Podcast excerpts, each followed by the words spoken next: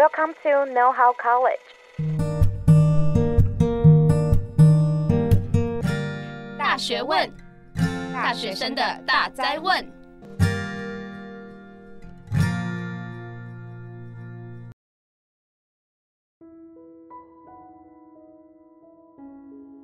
欢迎回来，大学问，大学生的大哉问。我是主持人艾瑞克，我是主持人 Kila。伊拉，你这么年轻，你应该还是大学生对吧？对，我现在还是大学生。那你知道最近一个很红的社群软体叫做 Threads 吗？你们都说 Threads，但其实要念对的啦。哦，有有有，就我很常在上面发废文，然后还有看别人发他们家的猫咪跟狗狗之类的。因为其实我最近看到，除了一些在发废文或是这种疗愈人的贴文之外，有些人会在上面分享自己的心情，像是他们。呃，被性骚扰的事情，然后就是会比较想要在一个用一个纯文字的方式表达出来，就是在这个平台上面，就是去广布给别人知道。哦、呃，就我其实之前有看过类似的贴文，然后呃，我觉得他们都蛮勇敢，就很愿意呃直接发表自己的。呃，就是过去的经历，因为其实我之前有遇到过类似的事情，然后我那时候遇到的是校园性骚扰，可是因为我那时候遇到的状况相对比较轻微，然后当下也不知道怎么处理会更好，所以就没有再进一步去做解决。然后是后来我在我们学校的交流板上看到有其他受害者，就是在上面发布，就是他遇到的经历，然后我才发现哦，原来对方是惯犯，然后我才加入那些受害者，然后包括跟他们一起收证，然后还有检举到性平的行列。嗯，因为其实像这件案件，就是像是学生自发去找到要怎样去自救的方式。嗯、那如果在学校真的遇到事情的话，我们可以怎么办呢？那我们今天就邀请到人本教育基金会的执行长来到我们现场，来跟我们分享说我们在校园要怎么样如何保护自己。那如果遇到不好的事情的时候，我们可以怎么办？让我们欢迎执行长。嗯，两位主持人好，各位听众朋友大家好，我是人本教育基金会的执行长乔兰。Hello，乔兰执行长你好。嗯、那可以问一下你们平常都在做什么样的事情吗？人本基金会有。有人认我们认为我们是找麻烦的单位 哦，为什么会被当成找麻烦的单位？因为我们我们有一项工作，就人本教育基金会当然是推动人本教育啦哈。但我们有一项工作是呃接受呃学生或家长或老师来向我们申诉啊，因为他也许遇到一些学校当中有问题的事，其实基本上是台湾的法律当中会禁止的事啊，然后会有一些呃当受害者或受害者的家长会跟我们联络。那请我们可以看看，我们商量看看可以怎么处理这件事情。嗯、那我们把它称之为呃处理申诉案啊，就是我们因为因为已经累积一段时间的经验了，已经几十年嘛，哈、嗯，三十多三十年了，所以我们累积的处理个案，以及透过这个个案去推动法律。啊的这个制度的经验，然后我们就成立了校安中心，嗯啊，对上教育部的校安中心，对不对？哦，因为刚刚我们有提到校园安全，前阵子有发生一个蛮大的案件，差不多是在去年十二月，然后就是有国中的校园里面有发生，就是可能有一个人就是去伤害另外一个人，对。嗯、那呃，想请问执行长，这个案件可以简单帮我们介绍一下吗？这个案子大家都把它称之为“割颈案”啊，嗯，因为但那名蛮令人难过。对，这名字听起来当然非常的，那那个画面很可怕，对没有？割颈案，那它最主要就在国中当中发生，就是呃，本来是学生之间的冲突，那当中一个有冲突的学生，就是大家都称他干妹啊，哈，干妹去找了干哥来，嗯，他是有带着一个弹簧刀，嗯，啊，事实上一开始大家都都就是命危啊，听说是命危，那后来呢？很快新闻就出来了，说他已经过世了，嗯，所以等于是一个呃蛮严重的一个案子，而且发生在国中当中，然后他是国三的学生嘛，哈，那加上这个干哥呢，大家又又说他是刚从少管所离开，是。他本身是一个保保保护管束个案，嗯，那保护管束个案的意思就是说他有触犯少年事件处理法的呃范围的呃行为，但是呢，呃，他他不至于要被关进矫治机构，可是他刚回到这个学校没多久就发生这个事情了。嗯，所以大家就有很多的呃，那一方面是情绪很大，因为一个孩子就这样过世了，对爸爸妈妈来说那个冲击太大，嗯，所以很快家属就就认为说，我们应该好好的检讨少年事件处理法，嗯，为什么这样的孩子，因为他未成年，好像就不能判他死刑，嗯，我就变得很多的这样的讨论，然后另外一些讨论说，为什么学校会没有发现弹簧刀，是不是应该要搜书包，嗯，我们要安全检查才可以搜到搜出这个弹簧刀。那就就是各种在情绪之下的讨论，当然就比较没有办法讨论到，比较多是相对比较不理性，嗯，是大家恐惧的事情。所以但是也很快教育部就必须出面说啊，他们会检讨那个安全检查的相关办法啦，包括就是说，呃，将来某些学生我们叫他叫做特定身份学生。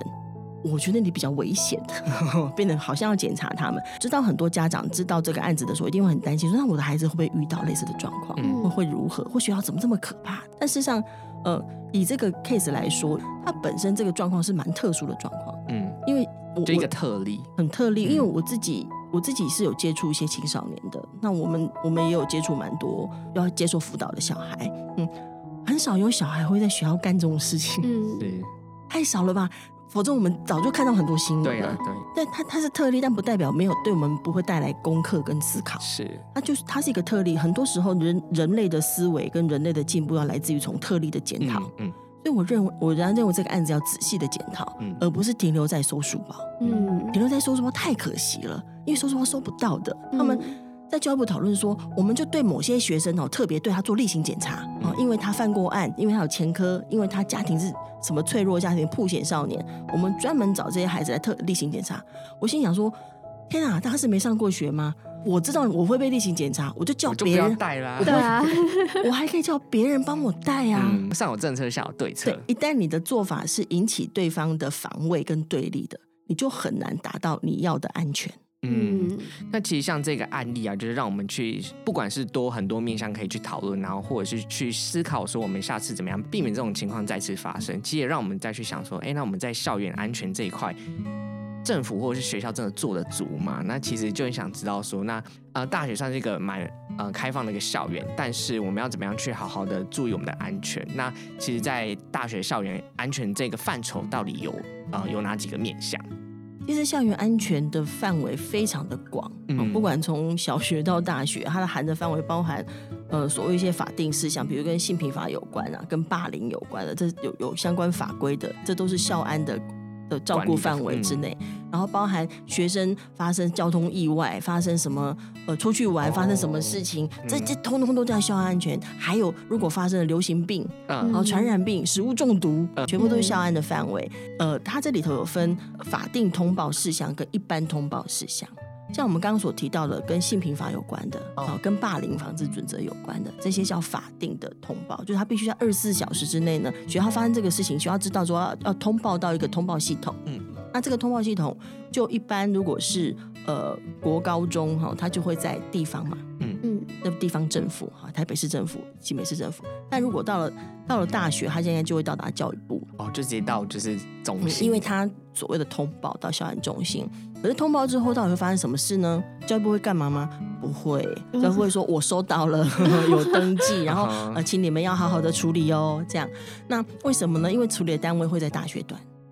一旦有发生校安事件，真正的处理单位在大学端。嗯，就好像国高中如果有相关的事情发生，它事实上真正的第一的处理单位都在那个学校。嗯，所以因为学校才是最靠近的，嗯，最有办法赶快立即去解决问题。对，他才他最了解状况。可是问题是，一般而言，一般学校没有特别的呃一个单位哈，像我们可能会有学务处啦或什么处，他们有一个特别的单位说，我专门来照顾所有的校安的事件，嗯、基本上没有。嗯，那那另外我们现在讲的是说，有发生事情的通报，事实上有有一些呃有一些讨论是在讲说，一个学校的校安的这个事情不应该只在处理事件，他必须要思考安全教育，嗯，就是这个学校是一个可以促进校园安全的学校。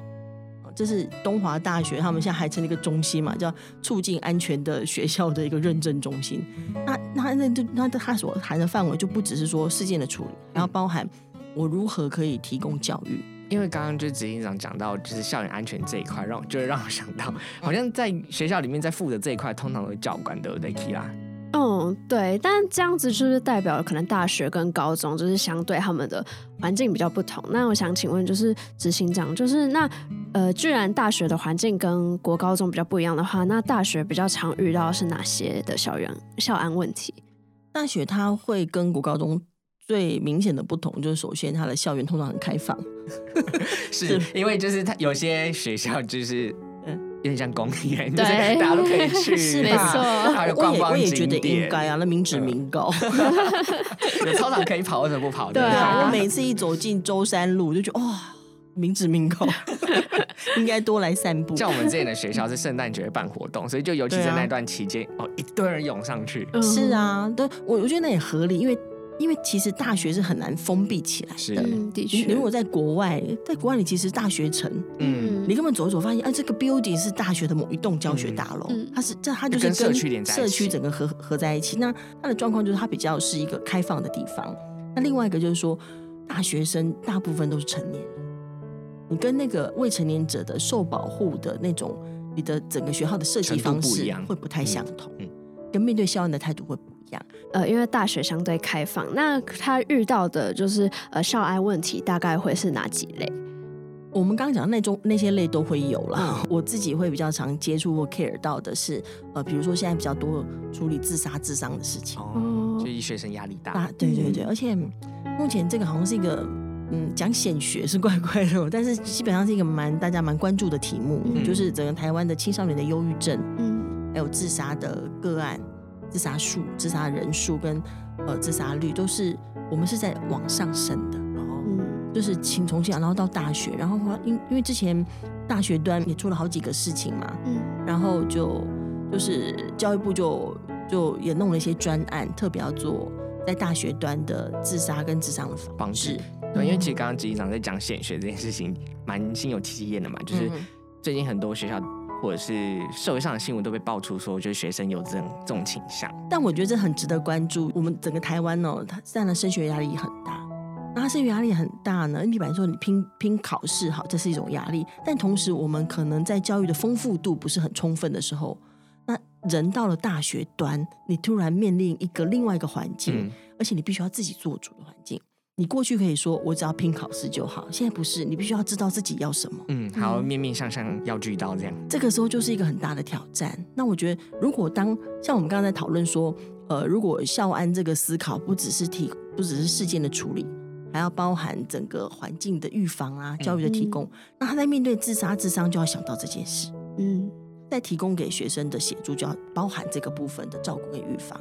另外一个就是说，我们自己会接触到的一些校安的事件，就是刚讲性平事件。大学端我们倒是处理的事情是，呃，比较是，呃，有两种状况，一种状况是，呃，关于那个呃性别气质比较不同的人受歧视的问题。嗯，然后另外一个是，呃，有有些大学，有个大学它的那个他们有一个什么研究中心哈。然后这个研究中心，他会跟就是类似育成中心、创业中心呐、啊。嗯、那中心的主任呢，他很他很喜欢传一些呃照片、图片、语言。你真的不要跟我出去哪里吗？就是类似像这样这样状况，而且还会告诉学生说，讲白话就是说，你们的前途掌握在我手上，嗯、因为他手上有计划。你比较，你比较跟我比较 OK 的，你没有跟我作对的，你有机会有这个计划。就他用权力去压这些学生啊，让这些学生都不敢讲。为什么会动用到人本协助呢？因为首先要让这些学生了解程序是什么。学生要提性平的程序，常常不知道程序是什么，无从问起。嗯，所以我们协助他了解你要面临什么事，你要整理什么内容。嗯，那调查员会可能会谈什么？那我们可以怎么看待？像在大学的校园里面比较常遇到的这种校园安全，就是刚刚讲的性平跟智商的行为嘛。我们之前也有看到一个案例，就是呃有一个国外的大学生来到我们台湾读书，但是因为他在走路过程中，就是被嗯被其他人就是给杀害这样子。那他刚好走的路就是在学校旁边，那就引起大家的就是反馈，说为什么学校没有去处理到这件事情？那其实像这个思考点，就是在想说，那如果这种东西真的发生在我学校附近，那学校又不处理，或者是说学校不知道这是到底是谁的全责，那身为一个学生。我可以怎么办呢？对啊，因为毕竟找人们交经费，赶快去校园安全网。你刚刚提的那个那个案例，它是一个蛮值得讨论的案例，对，就是长荣大学的案子嘛，其实大家都知道。范畴到底是社会呢，因为还是学校？他的状况是，他等于是在校外发生事情。啊！但是他要上学就要经过那个校外那条路，没错，就那条路是他必经的，并不是说啊，我今天跑去个夜店，是我个人去个什么地方，嗯，嗯，那是一个必经的道路，而且这条道路已经被说过很多次，路灯不够亮，对，然后路灯出问题，嗯，那那甚至呢，因为出事的时候是呃，这这个是十月份出事，十月底出事，但其实九月份就有学生也遇到类似的事，只是说。他逃走了，他没有，他没有，他当时没有被掳走啊。那那那个学生有去跟学校讲，哎，学校有通报吗？他没有通报，也没有处理，因为学校觉得啊，这是好像也没，他认为说这好像没有真的发生嘛。嗯，如果你是一个学校，这时候我知道了，我还要通通知所有的学生，对呀、啊我，要做公告，嗯我要宣传，然后我必须去要求警察要怎样巡逻，嗯我要求区公所要把这个路灯修好。你没有真的去防范，那你至少做到赫责你。要努力，那他就觉得啊没有发生，他也没有通报，然后然后当时学生也说那个路灯呃不亮，他就觉得说这不不是我全责任，我学校又不是负责路灯，就这个状况就是一直把事情跟责任往外推。嗯呃，你是让你有一个很好的位置可以照照顾学生呢。那十月份就发生了这个悲剧，嗯嗯，这个时候大家有就开始有检讨嘛，当然的通报的事情就被检讨。可是，可是问题是说，呃，他他试射的事情还包含，呃，像不同界要整合的，有警方的问题，嗯有区公所的问题，嗯有校方的问题，所以整个校园安全，我们要照顾学生、照顾人，是是必须要整合这些不同的单位跟资单位源跟资源。那谁来整合？嗯，谁来要求？谁来一一的 check 这些事情？人本基金会，我们没有办法管感觉有点太累了，很忙了案件在身。这这个是一个值得关注，但我认为，因为学学校的出发点是为学生，他有他有极好的位置，就去要求要整合这些事。嗯刚刚我们讨论的这个长隆大学的案子，它其实在去年前年，他也曾经有一份相关的检讨的报道，报告对报道就是有报道者还有做了一些报道。那我觉得那个但里头提到很多面向的问题，因为其实呃，如果在都会区的学校啊，就觉得我都会区嘛都很亮哦，都附近很热闹，但我们有非常多学校不是在都会区，嗯，嗯他们说在田中央嘛，或者在山上的啊，对嗯。那它的它的道路，它的很多周围的道路本身的基础建设都是不充分的。嗯。嗯，那对学生而言，它其实它包含的危险还蛮还蛮，不只是因为呃，像我们刚刚讲，它是碰到歹徒，嗯。它也包括就是交通安全的问题。嗯嗯。你这个车子，你这个骑摩托车到这个学校的过程当中，这个路是不是 OK 就的？潜在的危险因子非常的多。对，那这些事上都是呃，这个国家政府应该要去检视跟照顾的，因为呃，我刚刚提到说东华大学他们做那个什么安全促进学校的什么认证中心的讨论，那东华大学他们也很偏僻嘛，嗯对不对？地方校区也很大，嗯然后他他也有呃，他们这光学生交通事故的问题，每年也都非常多起。那呃，他们现在在谈的所谓的安全促进学校，他就要做各种检视跟处理啊，就是包括就是说他们在学校设计了那种跟就是 AI 的求求救的那种智慧智慧柱，哦他们就是呃，他长相长得有点像那个停车停车收费的那种停车柱的那种感觉哈。哦，嗯，那他可以干嘛？他就是协助学生，当他在在空旷的校区的时候，因为他真的空校区很空旷，，对，就是非常大嘛。嗯，那那你怎么样可以碰？你怎么样可以求救？嗯。有点像类似我们求助铃那个味道，哦。呃，或者是他可以发示一个什么方式可以帮忙他。哦。嗯。那所以他他就在校区设这个求求呃叫做求助柱。那同时呢，呃，他们现在也在也在跟人家合作，他可能会有无人机巡逻嗯。的方式，就是用这些机器或者这些科技因为我取代人们现在有科技。嗯。嗯。那那呃，这些法还包括就是他如何设计让他们的交通的事故可以降低，他把这个当成他整个在思考校园安全的内容之一。这样感觉也是因为就是大学校园比较开放，所以需要考量的呃因子更多，包括可能附近的交通啊，或者是治安等等，就这些都要考量进去。那我想问，有没有一些现行的措施可以去处理？就是如果遇到校园安全的问题，可以去呃预防或者是避免的。我我知道之前有人想要有一个法律来进行政策的，因为讲的是政策嘛，政策怎么改变？比如说没错有有没有都要求，像像呃性平法啊，根据性平法，我们就会说厕所必须要求助铃。嗯根据性平法，我们就会要求学校做安全地图。嗯就是因为它有一个法律要求他做一些更预防性的事情，但我们目前没有法律或没有相关的这种明确的依据，要求学校进行这种属于校安部分的更进一步的规划的项目跟内容。嗯那它就是有有通报的机制，有通报的制度，那有哪个事件发生要要怎么样处理的流程？嗯，比如说食物中毒啊，那个处理流程。嗯这个都不够充分。嗯，那也关系到说我们对于安全教育的思考是什么。嗯，所以如果我现在不确定有没有办法立这种法，因为之前有人要推，但是立这个法并不容易，因为它大包含范围太广了。所以要先看我们最关注什么，也就是目前在性平我们有了法，嗯，在霸凌我们有了法，接着在心理健康的部分应该也会有，嗯，因为心理健康我已经比较有嘛，嗯，就是可能是一样一样慢慢起来，哦，就是在不同的问题下，然后我们就是去用立法方式，然后去规定对真正学校可以做的事情，可是他可能就没有办法完全照顾到大家担心的。嗯呃，万一歹徒进来的人身安全问题，那、啊嗯、像这种执行长听过有什么样的学校的处理方法吗？因为因为你刚刚说大学自治嘛，因为像这种歹徒进到校园里面，你要么要找教官，要么就是打一一零。对啊，我一直想不出，好，我好像还没听说我别的方法。哦、oh,，OK，所以大家知道吗？就遇到事情就是一一零打起来就对了。基本上，你如果是遇到这种状况，你他就算是告诉学校，他也必须找警察来。嗯，的确，如果是这种不管是偷窃的问题。或者是这种呃有坏人进来的问题，这基本上还是会要警政系统才有办法处理。因为就是校园跟社区跟社会其实蛮绑在一起的，它是蛮一起的。对，对，然后加上其实那么多学生，大学生是又不是住在校内，是住在校外。那在这个状况之下，你你不可能只动用学校的系统。嗯，所以其实身为大学生，就是自己的学校可以做到的事情有限。那我们有没有什么方法是可以保护自己的呢？保护自己的，啊、我我是觉得大家有机会多一点，呃，防灾演练是蛮好。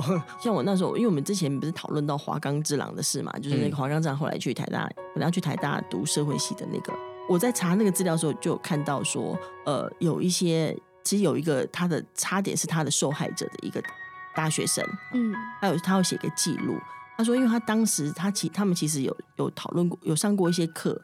在思考自己现在在脑中演练以及讨论演练，说一旦遇到有人要侵犯你，你可能有哪些做法？嗯，不管叫，好，你可以 对，或你要说什么话，因为有你要判断说某些状况是比较危险的，你是不能够直接大叫的，你必须要想办法，呃，讲话，然后呃，某种程度的好言相劝啊，或者什么，他们有很多种不同的可以反应的模式。嗯，可是这个模式重点在于说，你你要你要事先去设想过。哦，不然你到时候发生的当下，你反应不来，脑袋脑袋空白。就是我我们刚前最前面在谈到安全教育里面，就要包含类似像这样的防灾演练。嗯，你到底、哦、你到底在这个状况之下，你你要先设想过，你才能够反应的过来。嗯，因为有些时候是比较强烈的，有些时候是幽微的。嗯啊，比如说，就是同学说，那我我们现在呃到那个某个地方去，我想私下跟你谈一下。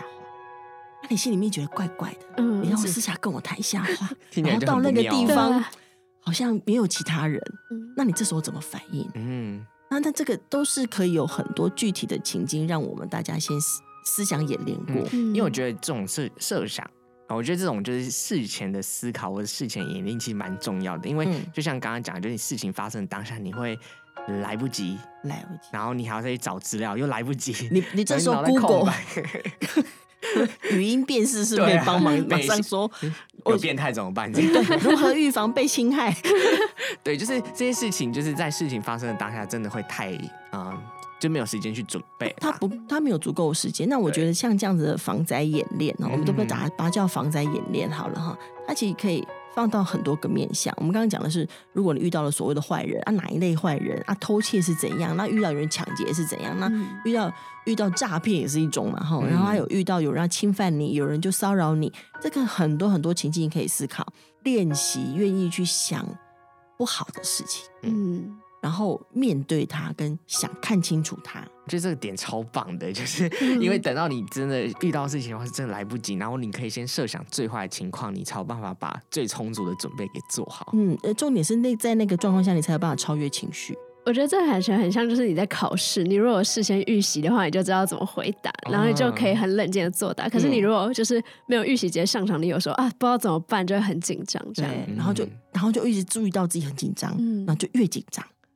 就调不回去。哦、谢谢啊，执行长来跟我们分享这个方法。那其实这个方法就是，就像我们都知道，只是真的要有人跟你讲，你或者是真的要有人提醒你，才知道要去做这件事情。因为像我们从小就是从防灾演练里面长大的，就是学校里面都在做地震的防灾演练，只是我们没有那么的重视的感觉啦。然后以及嗯。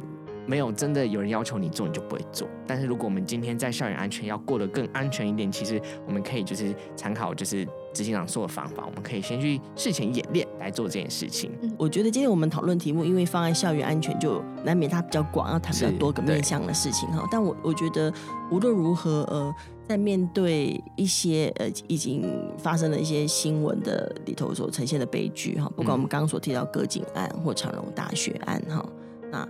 呃，其实我觉得大家除了看那个新闻的表面讯息之外，其实我们也可以就着这这些案子追问一些问题。嗯，这是也是我们心中的一种演练嘛。就是为什么会发生？一定会发生吗？那可以怎么办呢？前后的脉络是怎么一回事？嗯，这些思考，我觉得是对我们在碰到或看到一些新闻事件的时候，我觉得是对我们是很好的呃材料。我们现在不可能没有感觉。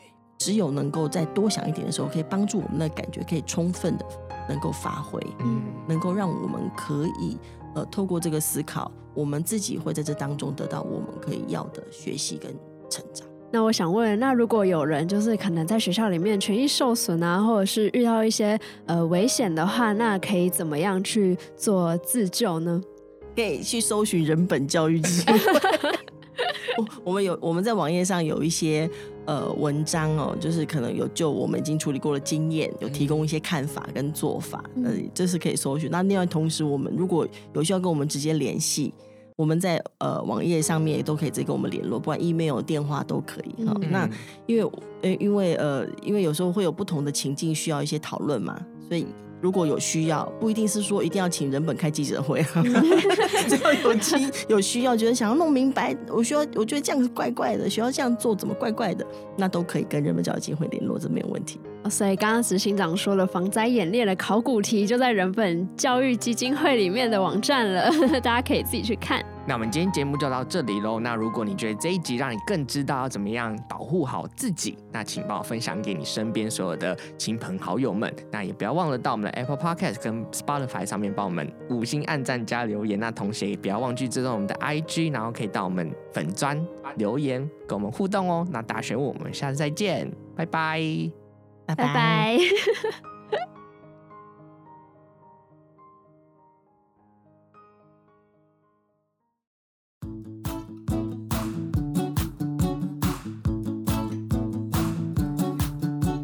谢各位的收听，有其他建议、想听的节目主题，或是想对我们说说话，都欢迎在下方节目说明中找到我们的提问回馈箱连接，把你的想法分享给我们哦。我们下集见。